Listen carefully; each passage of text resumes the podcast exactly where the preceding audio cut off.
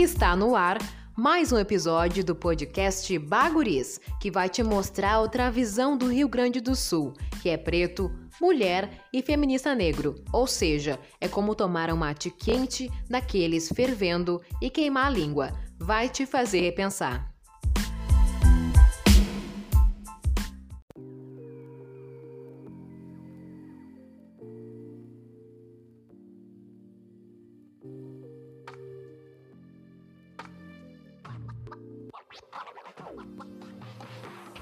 Aí, guris? Como é que vocês estão? Tudo bem? Tudo tranquilo? No episódio de hoje a gente vai conversar sobre militância, saúde mental e solidão. Eu sou Alana Oliveira, tenho 23 anos, sou jornalista e seja bem-vindo ao Baguris, que é um projeto pessoal independente feito aqui diretamente de Porto Alegre, Rio Grande do Sul. Bora lá? Gente, o grande guarda-chuva que ia falar sobre militância negra, ou termo que mais é, se enquadra no que eu quero falar aqui, é o ativismo negro, que no Brasil, ao meu ver, faz a gente pensar também sobre saúde mental e solidão, e também, por que não, auto-ódio. Então, gente, resolvi falar sobre isso, principalmente após olhar tudo que está acontecendo, né, com os personagens, com os participantes negros do Big Brother Brasil. Como vocês sabem, a gente já falou aqui, todo mundo que assiste Big Brother percebeu que existem mais participantes negros nesta edição. É esse modelo de programa que realmente criou o Big Brother, que colocou como norma que exista mais representatividade neste espaço. Então, a partir deste contexto, este Big Brother, né, com tantas pessoas negras, é interessante para a gente pensar, né, como que se dá essas relações sociais, raciais ali dentro e também de gênero. E como tudo acontece ali dentro é televisionado, é gravado, tem como a gente rever, é muito complexo pensar né, e julgar as pessoas que estão ali, mesmo que a gente saiba que elas foram para aquele programa para serem julgadas, eu penso assim, como que vai ficar a cabeça dessas pessoas, sendo que eles estão sendo julgados, né, pelo tribunal da internet, onde as pessoas a partir de vídeos deduzem que as pessoas são assim ou assado, ou defendem as pessoas de uma maneira muito árdua e também, né, a gente falar sobre cancelamento, mas esse episódio não é sobre cancelamento, é pra gente pensar sobre as dinâmicas raciais que acontecem neste espaço, que também é um espaço de poder, né? A gente sabe que enfim, todo contexto de TV é um contexto muito complexo da gente pensar. Vamos a alguns pontos, tá? Algumas definições que é importante para a gente trazer neste momento. Primeiro ponto sobre militância. Encontrei uma definição no artigo O lugar da militância na construção da educação em saúde, que é uma análise com base em uma política regional de educação permanente, que diz o seguinte que eu achei bem pertinente para a gente trazer aqui. Ele fala assim: ó, para estabelecer uma definição de militância, a primeira percepção é de que, mesmo no senso comum, a palavra militância muitas vezes remete à ideia de engajamento político a determinadas causas, que podem ser a questão da saúde, a questão ambiental ou outras temáticas que traduzem preocupações e ou problemas sociais. Militância tem seu significado no agir, de forma contínua, com vistas a uma mudança social. Militante é o agente que atua ativamente em favor de uma causa ou ação que se posiciona a partir de uma concepção de mundo, que se identifica diretamente e ativamente com esta causa. Aí depois esse autor, ele entra mais a fundo nesse tema, que ele fala que a discussão em torno do conceito de militância para Reis precisa partir de uma importante distinção entre contestação, engajamento e militantismo. 2007 página 9. Segundo essa autora, a contestação é mais conjuntural e situacional, pois remete a ações de oposição ou negação de algo definido, seja uma situação, seja uma ideia em processo de afirmação. Já o engajamento remete a atuações mais contínuas no tempo e no espaço, referindo-se à disposição dos agentes para tornar posição sobre temas e problemas variados a partir de domínios igualmente diversos. O que significa que estar engajado implica um sentido de intervenção e de inserção na realidade, que define as ações do agente engajado. A noção de militantismo, embora implique atuações mais contínuas no tempo e no espaço, é mais complexa, pois, ao mesmo tempo em que abrange as outras duas noções, que é engajamento e contestação, se diferencia das mesmas, na medida em que compreende uma dedicação sistemática e uma causa ou organização. Nessa direção, a noção de militantismo compreende mais do que adesão a uma causa, ser militante, ou rótulo que define a sua própria essência, a sua militância, né? Implicando processos que envolvem mecanismos de socialização, formas de engajamento, sentidos atribuídos às causas e modalidades de investimentos oferecidos e de recompensas extraídas, padrão de atuação. Então, gente, essa discussão, né, sobre esse conceito é importante para que a gente entenda a, a noção de militância que a gente aborda na internet às vezes parece meio rasa e ela implica ações, não só, é, não basta só tu contestar ou tu ser engajado, basta tu fazer ações que realmente mexam com as estruturas para que tu realmente consiga de maneira efetiva estar engajado nessa militância. E neste caso aqui, faz a gente pensar essa questão da militância que remete a gente a ações de cunho racial, né? Essa militância negra que eu quis debater com vocês. A militância, ao meu ver, na internet, ela é vista de uma forma muito pejorativa, né? Ah, porque tu é militante, porque é militante seletiva, que é o que as pessoas falam sobre militar só em alguns aspectos. Só que eu acho que até nesse artigo que eu falei para vocês, o conceito de militância, ele não remete a ações de contestação e a participações esporádicas, descontínuas, mas sim algo que tenha comprometimento, né, com a temática, neste caso, com a temática racial. Então a militância também não implica apenas um engajamento como determinadas ações, mas uma intervenção ou uma disposição para atuar em favor de uma causa que seja contínua, algo que seja permanente, né? Então, quando a gente fala que, por exemplo, neste Big Brother, a Lumena é uma militante que não descansa, a gente quer dizer que ela tá sempre com esse olhar, né, militante ligado e ela não desliga esse olhar, então ela tá sempre dispondo energia para debater todas as frentes e a gente sabe o quanto isso pode adoecer. E aí a gente entra numa outra questão, que é a questão da saúde mental.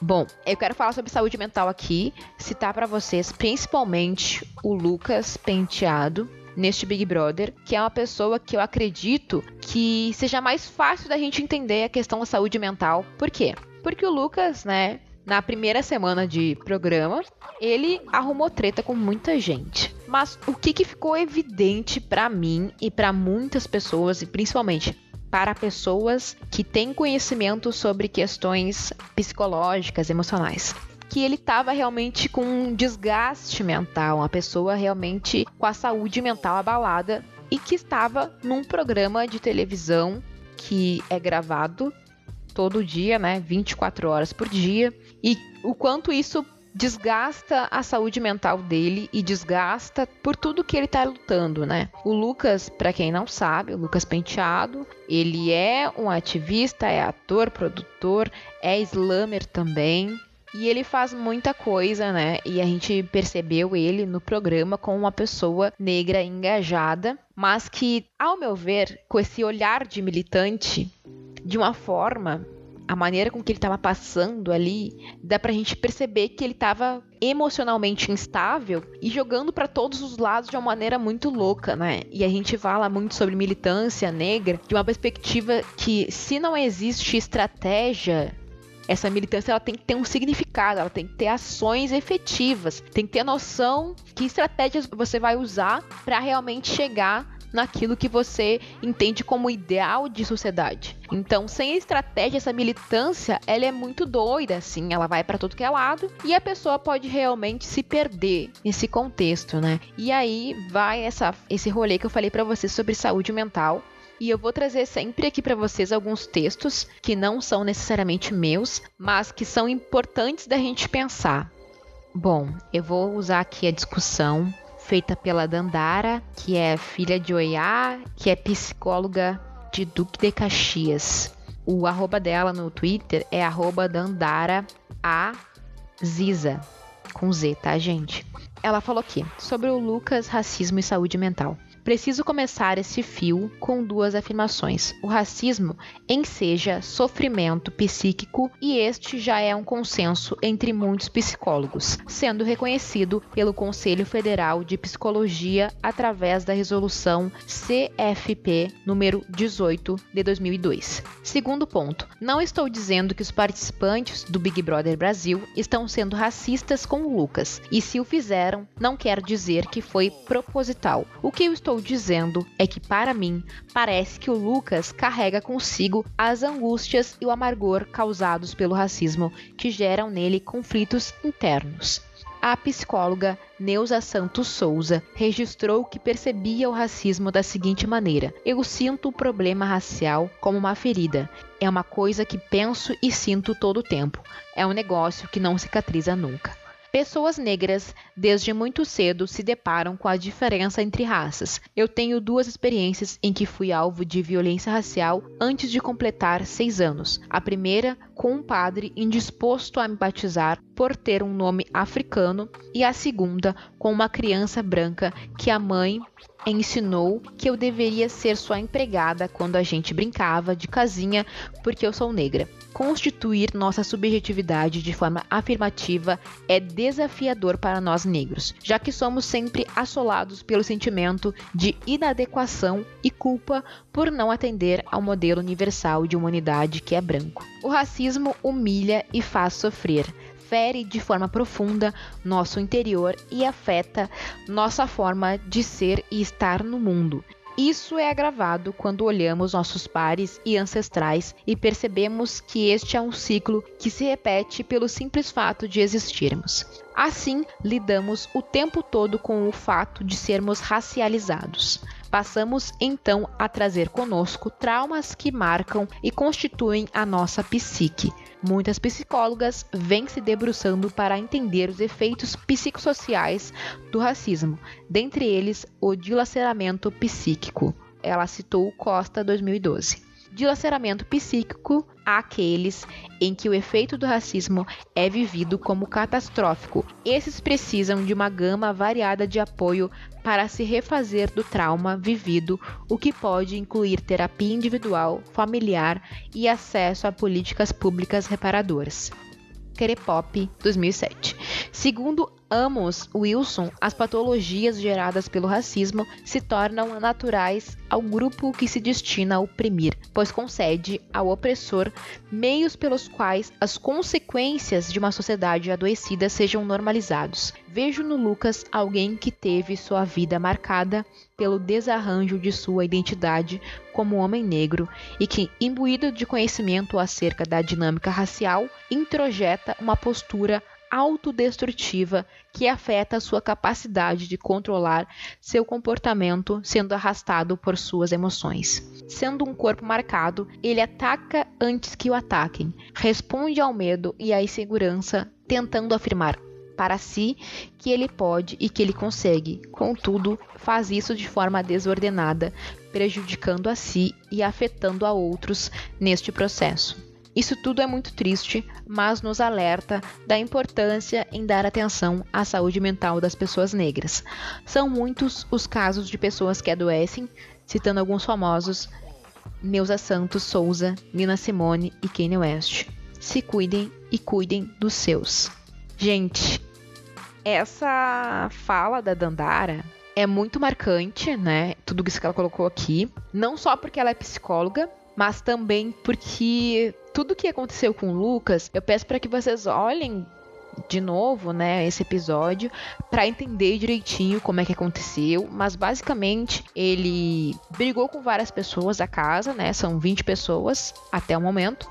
E ele brigou com essas pessoas, né? Quase todas, e virou a casa contra ele. E a ideia dele era realmente unir os pretos e ir contra os brancos da casa, mas de uma forma muito atravessada, não teve nenhuma estratégia e ele falou de se expôs, né? Expôs suas ideias de uma maneira muito atravessada, sem nenhuma estratégia, sem nenhum respaldo. E é isso que a Nandara falou, né? Ele é arrasado pelas suas emoções e ele se expressa no Big Brother de uma maneira muito violenta, de uma maneira muito incisiva e desrespeitosa também, porque ele às vezes vai para cima das pessoas, fala aquilo que ele quer falar, mas de uma maneira muito, como eu disse para vocês, violenta e agressiva. E o quanto a gente precisa falar sobre ódio dentro da militância negra, porque tudo isso que aconteceu com Lucas fez eu pensar em como o ódio, né, e esse auto-ódio e quanto a militância Aqui, claro, dando o meu relato pessoal, eu, Alana, fiquei adoecida com tudo isso. Porque assim, acho que eu vou explicar, claro, né, da minha da minha posição aqui. Quando tu se descobre uma pessoa preta e descobre que tu vai sofrer racismo, independente do que tu fizer, é muito pesado. Mas não só isso, eu acho que quando tu percebe que isso vai fazer parte da tua vida, que fez parte da vida da tua mãe, do teu pai, enfim, das pessoas pretas que te cercam, é muito doloroso. E aí a gente automaticamente vai sendo atravessado por esses episódios de racismo ou episódios onde alguma pessoa sofre racismo perto de ti, enfim, essas questões raciais vão sendo colocadas para ti de uma forma muito doída, né? Porque eu lembro exatamente, assim, a primeira vez eu sempre soube que era uma criança negra, óbvio, né? Meus pais sempre falaram sobre isso com a gente em casa, mas eu percebi que eu era diferente de pessoas brancas foi na, no período escolar, né? Que geralmente é o período onde uma pessoa preta é atravessada pelo racismo, né? Por episódios de racismo. E no meu caso foi na casa de uma amiga, né? Onde o pai dela falou mal do meu cabelo. E aí depois na escola tinha pessoas falando mal do meu cabelo, enfim. Foram esses episódios os primeiros que eu tive contato que eu percebi, poxa, eu sabia, né, que era uma pessoa preta, mas que isso iria me implicar uma vida cheia de, de atravessamentos raciais e geralmente com relação à violência, né? Então, quando tu percebe isso é dolorido e nem sempre a gente lida bem com essa dor que acontece? A partir deste momento que tu percebe que isso vai acontecer na tua vida, independente do caminho que tu tomar, se tu for uma pessoa boa, ruim, é, para pessoas negras, a gente não tem o direito de ter subjetividade. Ou seja, qualquer pessoa no mundo, né, gente? Às vezes a gente é bom, é ruim, é mal, é, sei lá, é um profissional bom, é jornalista, é professor, é, enfim, N coisas. E tem N personalidades, N jeitos de ser. Quando é uma pessoa negra, quando a gente fala de estereótipos, são características físicas, emocionais, que são atribuídas ao nosso corpo sem que a gente possa expor a nossa subjetividade. Então, por exemplo, ah, eu sou uma pessoa educada, compreensiva e tarará, tarará, tarará. tudo isso quando uma pessoa de outra raça, geralmente uma pessoa branca, vai se relacionar comigo, vai se dirigir a mim, é esquecido, né? Não tem não dá tempo da pessoa, né, pensar sobre essas coisas. Ah, mas a Lana é assim, a Lana é assado. Não tem esse tempo. Por quê? Porque a pessoa automaticamente e de uma maneira que é construída socialmente vai achar que eu sou assim ou assado. E com relação à militância negra, quando a gente percebe que vamos ser atravessados pelo racismo, a gente busca, né? Algumas pessoas buscam se instrumentalizar para conseguir reverter esse quadro de alguma forma. Como que eu, Alana e algumas pessoas fizeram para reverter esse quadro ou pelo menos tentar entender como que acontecem as relações raciais no seu contexto, enfim, familiar, pode ser familiar, pode ser social, enfim. E a minha maneira foi estudar sobre, ler sobre e ouvir muitas pessoas que falavam sobre isso e eu descobri que, poxa, existem muitas pessoas pretas que falam sobre isso, estudam sobre racismo e abordam isso de diversas formas. E aí tu começa a se instrumentalizar através de tudo isso, né, desses estudos, dessas palavras, dessas, de tudo que é dito e falado, de tudo que tu ouve, e tu começa a ter noção de como reverter o quadro, ter noção de como que as coisas acontecem contigo e por que que elas acontecem. Porque num primeiro momento, a gente sente muita dor, né? Porque a dor eu acho que é o primeiro sentimento, né, que vem com episódios de racismo e depois vem a raiva. Por quê? Que vem a raiva. Ao meu ver, né, gente, eu não sou especialista, eu tô falando da minha experiência pessoal aqui. É porque tu vem a dor de um episódio que aconteceu contigo e que tu se sente injustiçado por acontecer contigo. E aí depois vem a raiva que para mim ela sucede a dor, porque vem a raiva de por que que isso é comigo? Por que que isso acontece comigo? Por que que a minha vida tem que ser assim? Por que que o racismo me assola, né? Por que, que eu sou refém desta condição que é ser negro? Por que, que eu não posso só ser uma pessoa negra e tudo mais, né? Então, a gente fala sobre esse estigma racial, né? Esse, essa marca, esse marcador social que é ser uma pessoa negra. E aí no Big Brother, ser uma pessoa negra implica muitas coisas. Uma delas é o que a gente falou, que é ser julgado pelas suas ações de uma maneira que você não pode errar. Estar no Big Brother sendo uma pessoa negra é uma pessoa que não pode errar, né? Ela é uma pessoa que está sempre sendo julgada pelos seus atos. Eu acho assim, Agora falando um pouco sobre cancelamento, né? Eu acho que a gente tem que ser sim responsabilizado pelo que a gente faz, pelo que a gente fala, pelas nossas atitudes, mas existe um quadro de cancelamento que é muito perverso, que é o que essa pessoa, o que ela fez ou o que ela falou é inadequado para nossa sociedade, enfim, para o momento que estamos passando, vamos aniquilar ela. Né? Esse aniquilamento, esse cancelamento, que a gente faz de uma pessoa, ele não é só de uma pessoa, né? A gente é muito ingênuo de pensar que o cancelamento, quando se dá para pessoas negras, ele acontece só só para aquela pessoa, né? Não é, gente. Muitas pessoas que defendiam o Lucas ou defendem outras pessoas negras que estão no Big Brother estão sendo canceladas por defendê-lo, né? E aí, eu acho que cancelamento não permite pra gente avançar o debate. E aí o Lucas, ele tá servindo como um token, né, pra branquitude expor o quanto a militância negra, né, militantes negros são ruins, né, são destrutivos. E isso é muito pesado, muito perverso, como eu falei para vocês. Todo esse quadro ocasionou num certo isolamento do Lucas, e aí a gente chega na segunda situação que eu acredito que a militância coloca pra gente, que é a questão do isolamento. Eu acho que é legal da gente pensar também que eu não vejo militância como uma coisa ruim, tá? Eu vejo ser militante de causas negras como uma coisa sofrida, é partindo deste pressuposto que eu estou falando para vocês. Por que, que eu vejo como uma coisa sofrida? Porque quando a gente se torna ativista negro, uma pessoa que, enfim, luta por justiça social, a gente quer mudar o quadro. Então a gente percebe que o quadro social, né, como a nossa sociedade se organiza, é de uma maneira ruim. Então a gente quer mudar esse quadro. E falar sobre racismo no Brasil é uma coisa muito complicada. Primeiro porque tu tá falando de uma situação que acontece contigo e é uma situação que veio através da dor. Dificilmente tu vai encontrar pessoas negras que falam sobre racismo através de uma posição de felicidade. E sim sobre dor, né? Porque é uma coisa que infelizmente acontece, não é uma coisa positiva e geralmente vem de um quadro de racismo, né? De uma situação racial é, ruim, dolorosa, enfim, que pode ocasionar diversos traumas psíquicos, mentais e emocionais para essa pessoa. Então, a gente fala de uma posição de dor. Já começa por aí, né?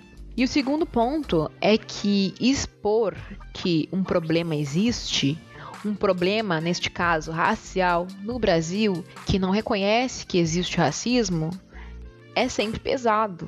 Porque se tu não reconhece um problema, como que tu vai resolver esse problema? Então, é, ser militante, ser ativista negro no Brasil é falar sobre um problema que não é considerado um problema, que para muitas pessoas não existe, e é ser o chato do rolê, né? É ser aquela pessoa inconveniente. É que acho que inconveniente se enquadra melhor é aquela pessoa inconveniente. Ai, mas não dá pra falar nada perto da pessoa. Ai, a fulana sempre militando.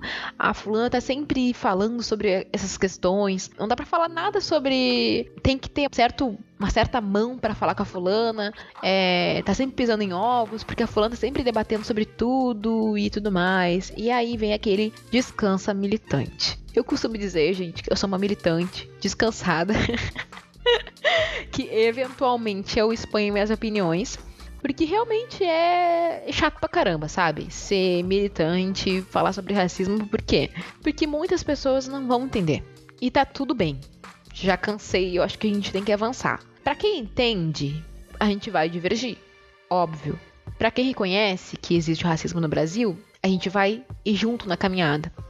E aí, nesse Big Brother aconteceu tudo isso, né? Colocaram pessoas negras que muitas pessoas negras que estão lá foram escolhidas por serem quem são ou por mostrarem que são o que são na internet. Um exemplo disso tudo que eu tô falando é o próprio Nego Di, que na verdade é um personagem criado pelo Gilson. Me assusta um pouco pensar que quem realmente encabeça o Big Brother e seleciona as pessoas que vão estar lá, colocaram o Nego Di lá por ser esse personagem, essa figura que é odiada e amada ao mesmo tempo, na mesma proporção.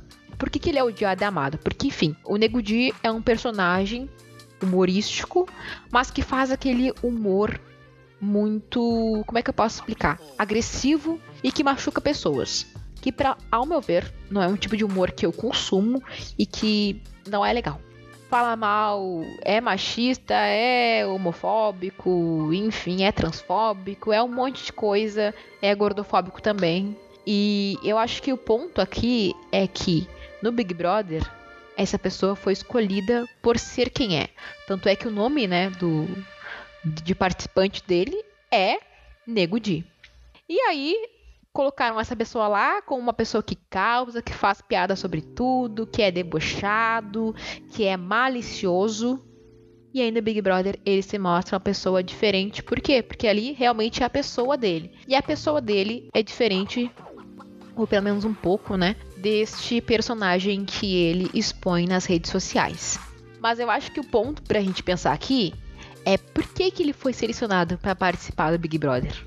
Que narrativa o Big Brother gostaria de construir através deste personagem.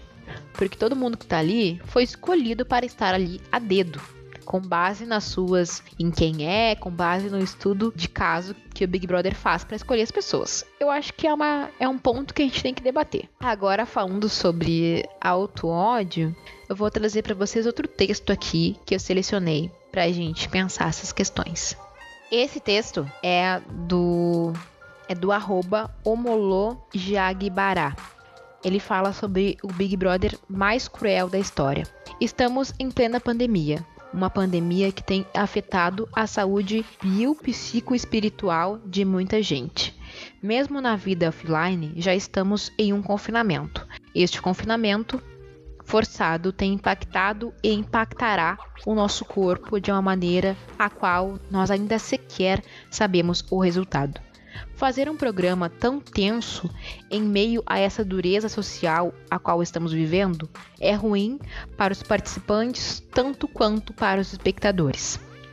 Não sei como estão as pessoas brancas, mas várias pessoas pretas têm procurado para falar de crises de ansiedade, manifestação de tristeza profunda e tantos outros sentimentos negativos que despertam em si por conta do programa um programa manipulador dos indivíduos e do seu público. Um programa que tem dado tapas na cara das pessoas pretas de uma maneira a qual ninguém estava pronto para suportar. Um programa que tem o histórico de brincar com a subjetividade negra com resquícios de crueldade. Quem tiver com a sua saúde emocio-espiritual fragilizada, não o acompanhe ou faça como eu. Sei do que está acontecendo por osmose. Seu corpo preto não merece os impactos perversos do que já aconteceu e do que ainda irá acontecer. Não assistam ao programa. Repito, não assistam. Se nós, pessoas pretas, tivéssemos vergonha na cara e um pouco mais de coerência entre o discurso militante e as nossas práticas, nenhum preto estaria no Big Brother Brasil. Mas será que está valendo passar 100 dias sofrendo racismo e sendo mais desumanizado e colocando em fragilidade a saúde holística do seu povo para ganhar um milhão e meio de reais? Aceitar essas migalhas brancas é a prova de que nosso povo está muito doente e tomando com falsa esperança de cura o remédio da assimilação. Gente, eu acho que esse texto serve para a gente pensar o porquê é sempre doloroso olhar o Big Brother Brasil. A gente falou no episódio anterior o quanto seria difícil assistir esse Big Brother justamente por isso porque ali no Big Brother tem toda uma narrativa, tem toda uma história que eles querem contar. E essa narrativa geralmente não vai favorecer pessoas como a gente, né? Pessoas pretas. Mas não é para desestimular pessoas pretas que, enfim, tem sonho de ir, né? Eu acho que o contexto é a gente pensar como que as pessoas pretas estão sendo postas ali. Que história eles estão querendo passar, sabe? E, e olhar o Lucas é a gente perceber o quanto a militância pode realmente adoecer a gente. O errado não tá na militância, né? O errado tá no racismo não ser um problema no Brasil. E o quanto falar sobre isso, que não é um problema, que não deve ser falado, é doloroso, é desgastante e é desumanizante. E o quanto perceber essas injustiças sociais e ter noção de que talvez muitos dos nossos esforços para mudar essa situação sejam em vão, faz com que a gente tenha ódio e raiva muito reprimido.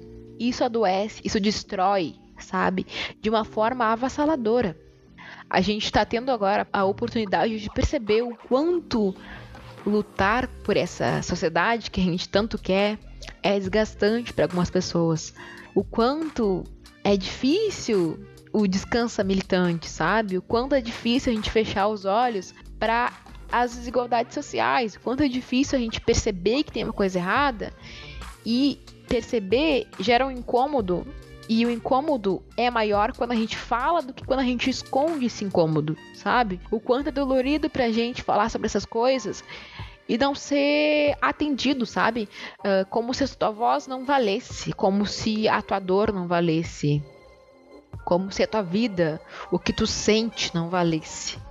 Enfim, são coisas que fazem a gente pensar e eu acho que vale a pena a gente perceber essas coisas. Eu li esse texto pra gente pensar sobre essas coisas e refletir, sabe? Quem não quer olhar, quem realmente se sente fragilizado e que realmente é muito dolorido olhar o Big Brother, não olhe, sabe? Mas perceba tudo que essa situação gera, né, na gente.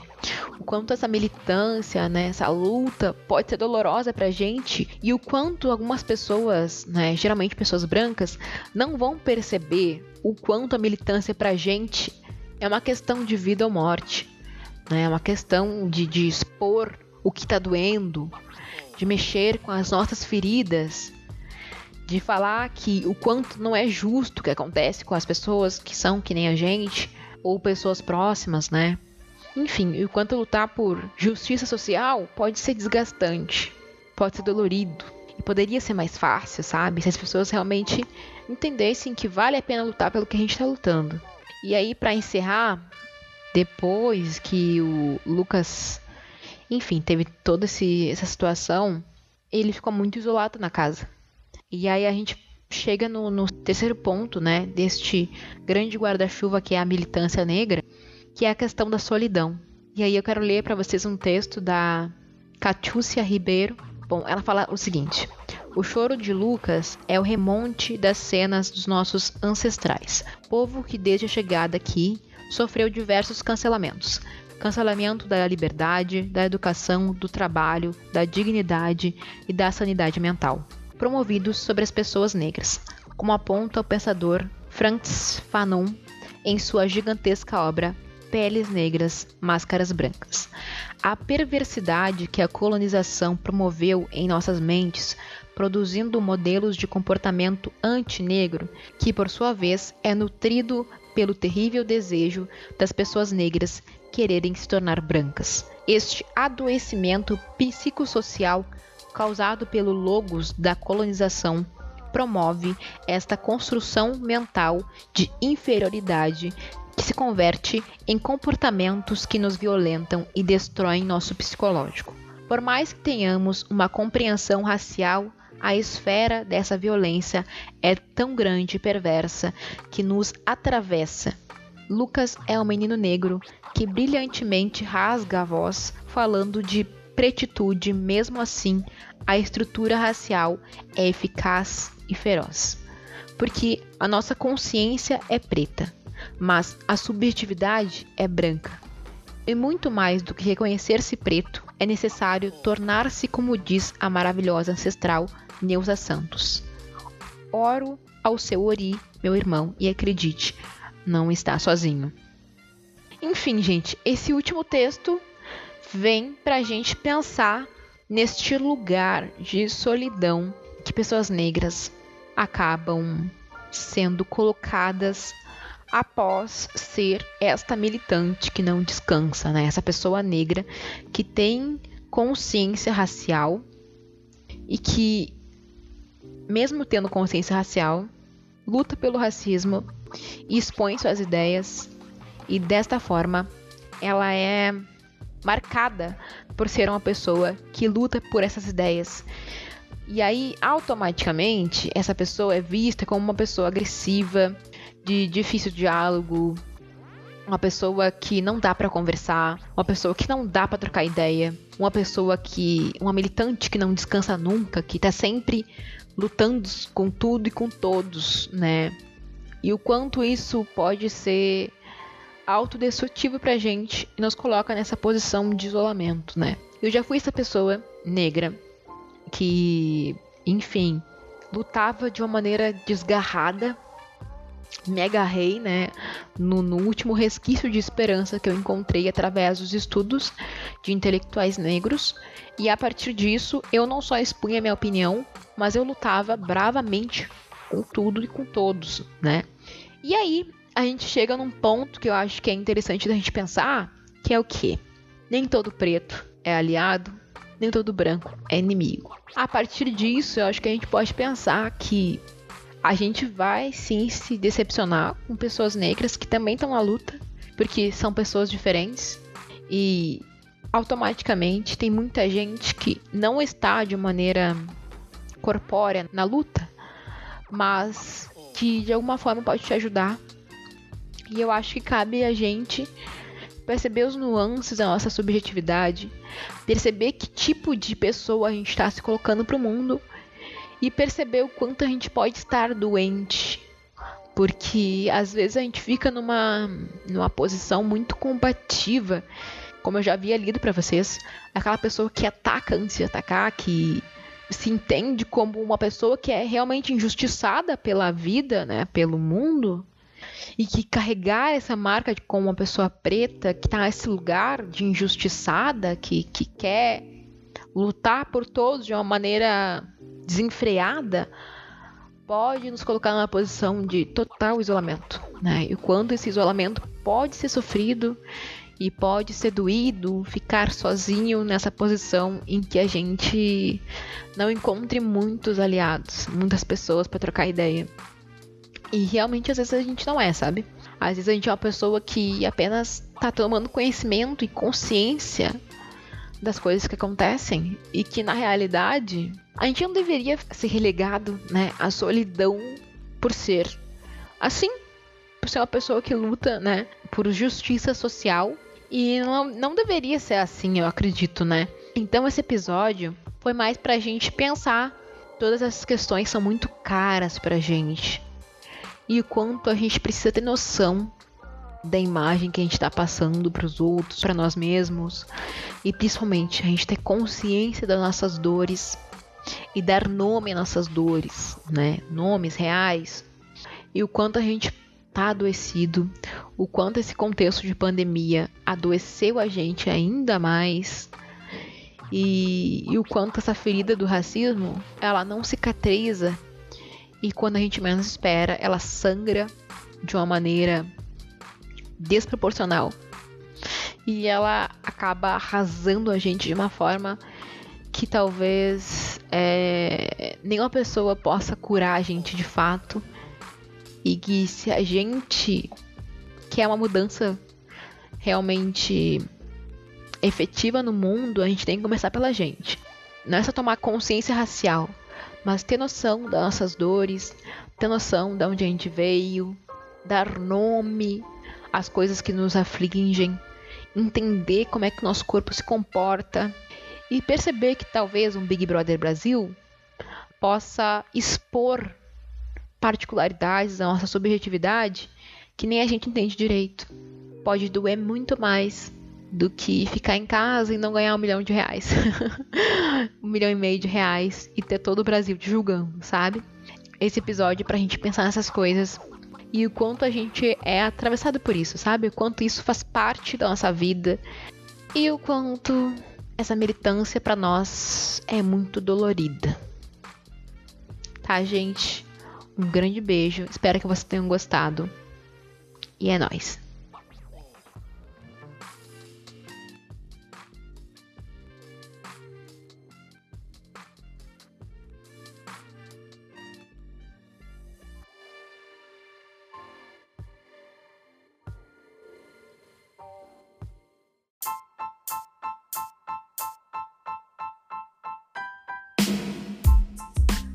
Está chegando ao fim este episódio. Eu te espero na próxima terça-feira com mais baguris para vocês, trazendo temas que eu queria sentar e conversar no recreio. Um beijo e até logo.